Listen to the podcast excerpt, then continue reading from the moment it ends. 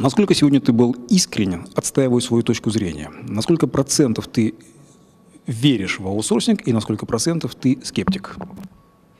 Я в большей степени скептик, хотя, конечно, сегодня я сгущал краски намеренно в силу того, что э, ну, формат предполагает э, полярную точку зрения, и мне бы хотелось как раз обозначить эти некие крайности, на которые все же имеет смысл обратить внимание. Конечно, я не являюсь, я говорил об этом, не являюсь абсолютным антагонистом, я вижу определенные плюсы и преимущества определенной ситуации перехода на аутсорсинг информационной безопасности, но то, что во многом, то, что я обозначал, я действительно придерживаюсь такой точки зрения, это действительно так.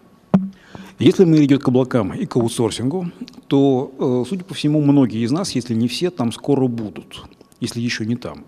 Ты себя видишь там или твое будущее диаметрально противоположно?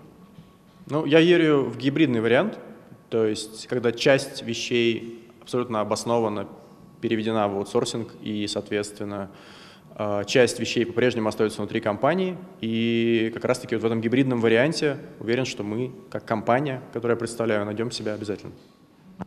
Спасибо.